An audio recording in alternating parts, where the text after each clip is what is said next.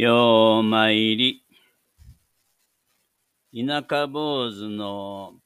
愛別陸。花見宴の後。夜桜。私が再婚して二年後の春、寺の境内にある一本の桜の下で、夜桜の宴席を計画しました。その頃私は役場の教育委員会に非常勤で勤務していて、集まった15人ほどの仲間は、宴会が始まると、ほとんど4月の人事異動の話に花を咲かせていました。縁も竹縄の頃、住職である私の父親が栗からやってきて、わしも仲間に入れてくれんか、と仲間入りしたんです。父親は役場勤めも長く集まった中に当時の部下もいたこともあって、栗でじっとくすぶっていることに我慢できなかったんだろうと思いました。役場勤めの後半を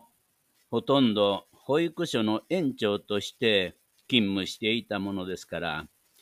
みんなは、園長先生、園長先生、と親しみを込めて呼んでくれていました。父親が同席してからは、話題は役場の昔話に変わっていきました。ああ、楽しいなあ。ええー、花見やなあ。と、久しぶりに役場の話をできかとできたことがよほど嬉しかったのか。栗に入ってるのも、そう言って、栗で花見の二次会が始まったんです。いつも出かけるとき帽子を欠かさなかった父親は、夜11時ごろを過ぎた頃、押し入れの中からたくさんの帽子を出してきて、この帽子の中から好きなもん持って帰ってくれ。と言いながら、帽子を広げ、友人たちはそれぞれ好みのものを一つずつ手にして、この日の夜桜花見はお開きとなりました。みんなが帰った後、風呂好きの父親に、今日は酒いっぱい飲んでるから風呂に入ったらあかんで、と言って、お寺から5分ぐらいのところにある私の委託へ帰りました。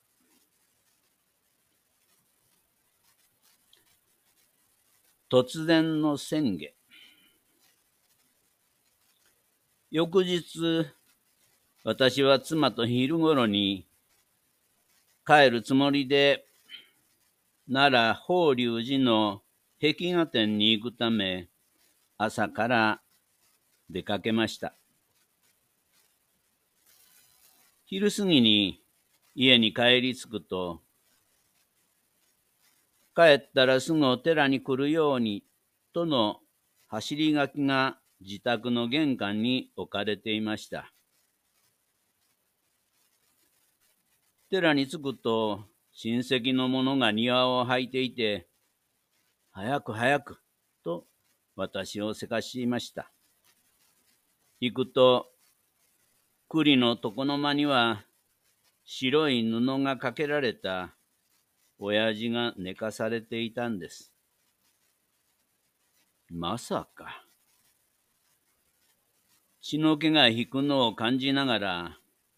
母親に事情を聞くと父親は昨日の夜には言われた通り風呂には入らず朝10時ごろ朝風呂に入ったとか。ところが、一時間過ぎても出てこないので、母親が見に行ったら、湯船の中で息絶えてぐったりしていたというんです。昨夜、みんなに帽子を手渡したのは、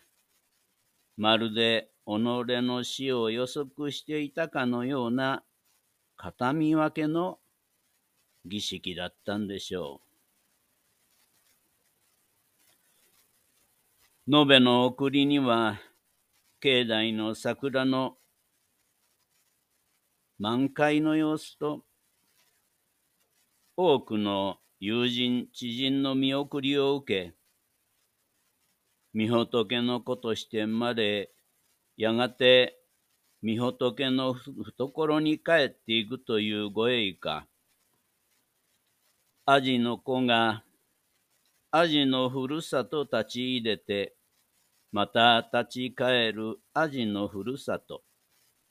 の護衛歌集の合唱に包まれて旅立ちました。その時です。硬い満開の桜の花が不思議にも風もないのにまさに桜に心ありとばかり旅立つ父親に懺悔するがごとく見事に舞い散ったのです。合唱